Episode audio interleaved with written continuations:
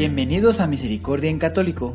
La finalidad de este podcast es compartirte la insondable misericordia de nuestro Señor Jesucristo, apoyándonos de literatura de santos como la biografía y diario de Santa Faustina, testimonios, temas para poner en práctica día a día para el crecimiento a la devoción de la Divina Misericordia. Comenzamos. Jesús, yo confío en ti. Ya de vuelta, queridos hermanos, pues ya estamos aquí en el podcast, en el canal de Misericordia en Católico. Y el día de hoy vamos a, pues, ¿cómo les puedo decir? A continuar con la segunda parte del tema 51 titulado La santidad de Dios, su aversión al pecado, su misericordia hacia los pecadores. Ya veíamos la semana pasada, pues, eh, lo que decía la Sagrada Escritura de Isaías capítulo 6 versículo del 1 al 4. Y el día de hoy vamos a continuar. Pero antes, vamos a ver qué tal te fue esta semana pasada, como ya lo hemos hecho habitualmente. Así que, esta semana pasada, ¿cómo aclamaste en tu vida y oración al Dios que es tres veces santo? ¿Cómo fue para ti esa experiencia? ¿Cómo lo hiciste? Mientras puedes irte dando cuenta de, de tu experiencia, vamos a continuar. Y para terminar esta pues segunda parte de este tema 51. Pues bien, queridos hermanos, quiero decirles que también la gran santidad de Dios fue revelada a Sor Faustina junto con la Divina Misericordia. Ambas estaban unidas y es conveniente pues que lo sepan. Y así que yo les voy a escuchar, yo les voy a, mm, a leer un pequeño párrafo del diario de Santa Faustina del, numeral 1728 y dice así, escribe, soy santo, tres veces santo, y siento aversión por el menor pecado. No puedo amar al alma manchada por un pecado, pero cuando se arrepiente, entonces mi generosidad para ella no conoce límites, mi misericordia la abraza y justifica. Pues bien, queridos hermanos, podemos ver que la santidad de Dios es tan grande que siente aversión hacia el menor pecado. Hacia el menor pecado, pues de cada uno de los pecados que cada uno de nosotros tengamos. Muchas veces en, en nuestra vida, eh, pues nos hemos podido decir, o sea, nosotros mismos, al cabo, eso no es pecado mortal, o sea, tenemos esa justificación. Sin embargo, no puede ser compatible con su excelsa santidad. Como ya leemos hasta en la más pequeña mancha, nuestro Señor no le agrada eso. Entonces, eh, pero una vez que reconocemos nuestra miseria y nos encontramos arrepentidos y pedimos perdón, también tenemos esa gran información que Dios nos va a abrazar y a justificar con su misericordia. Así que bueno, ¿tú por qué crees que la santidad de Dios y el pecado no pueden estar en un alma al mismo tiempo. ¿Qué piensas tú sobre eso? ¿Y tú cómo te sientes al saber que provocas la aversión de Dios cuando estás en pecado? ¿Qué te hace sentir todo esto que sabes? Y bueno, ¿tú qué crees que sentiría Dios ante la situación de pecado en la que vivimos tantos de nosotros en este mundo, sin importarnos el amor que Dios está esperando darnos, esa misericordia. Todas estas preguntas, esta reflexión puedes ir también haciéndola durante toda esta semana y, bueno, que pueda seguir enriqueciendo tu vida espiritual para poder seguir en esa conversión. Ahora bien, queridos hermanos, es importante recordar que Dios es santo y todo el que le pertenece a Él participa de su santidad.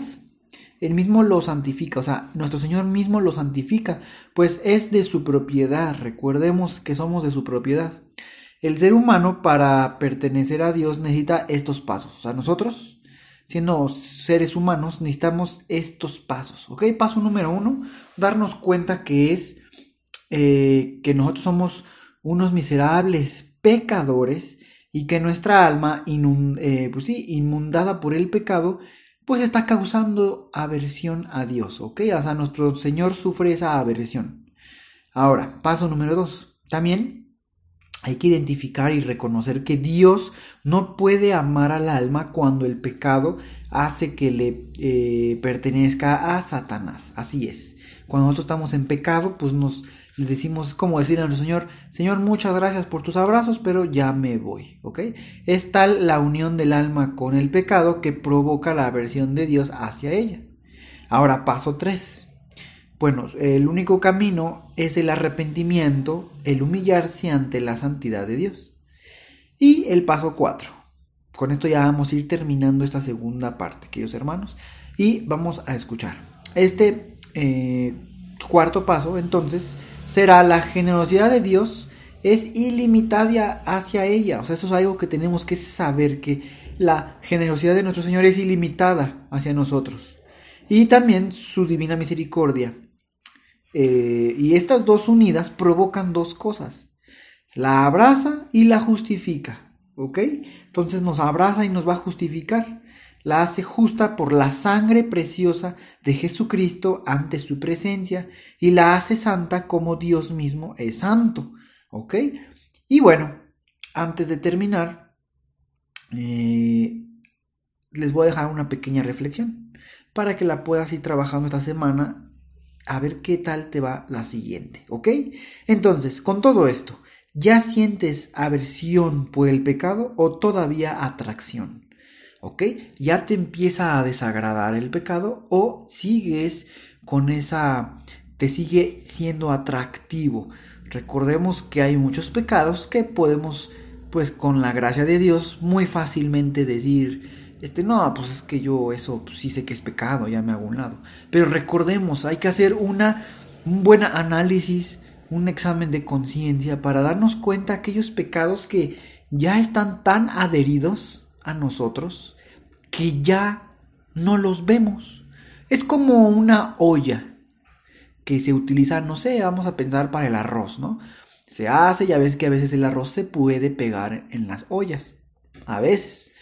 Y bueno, se lavan, claro que sí, con mucho esmero se lava, pero tal vez queda por ahí un granito que no se alcanzó a despegar, tal vez fue imperceptible en un principio y por eso no se continuó tallando. Bueno, y así durante un año, dos años sigues cocinando arroz. Va a parecer que es un chiste, pero después de unos 10 años en este ejemplo que estoy poniendo, muchos de esos arroces ya ni siquiera uno los va a notar.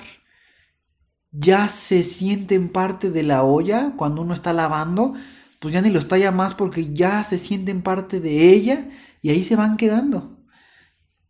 Pero si llega otra persona y la ve y lo talla y lo quita, y cuando veas tu olla vas a decir, órale, ahora sí está limpia. ¿Sí me explico? El punto es que eh, muchos de ellos los podemos tener muy adheridos y por eso no los vemos. Tenemos que, pues, hacer ese examen para poder identificarlos, quitarlos y que la misericordia de Dios entre a nosotros. Pues bien, queridos hermanos, eh, por último, pues ve sacando alguna conclusión sobre la santidad de Dios, su aversión al pecado y la oferta de su divina misericordia, pues que te ofrece, ¿verdad? Pues bien, queridos hermanos, muchas gracias por continuar aquí y yo espero que, bueno, pues sigan estando día tras día con los diferentes temas que estamos subiendo y yo espero que pues pasen también felices fiestas con sana distancia, ¿verdad? Por estos momentos. Eh, si lo estás escuchando justo cuando están siendo publicados estos audios, pues va a tener mucha relación.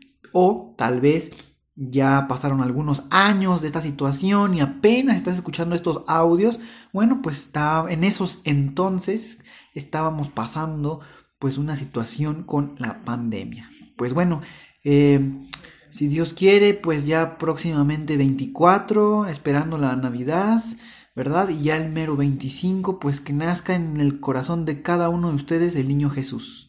Que Dios los bendiga, cuídense mucho y próspero año nuevo.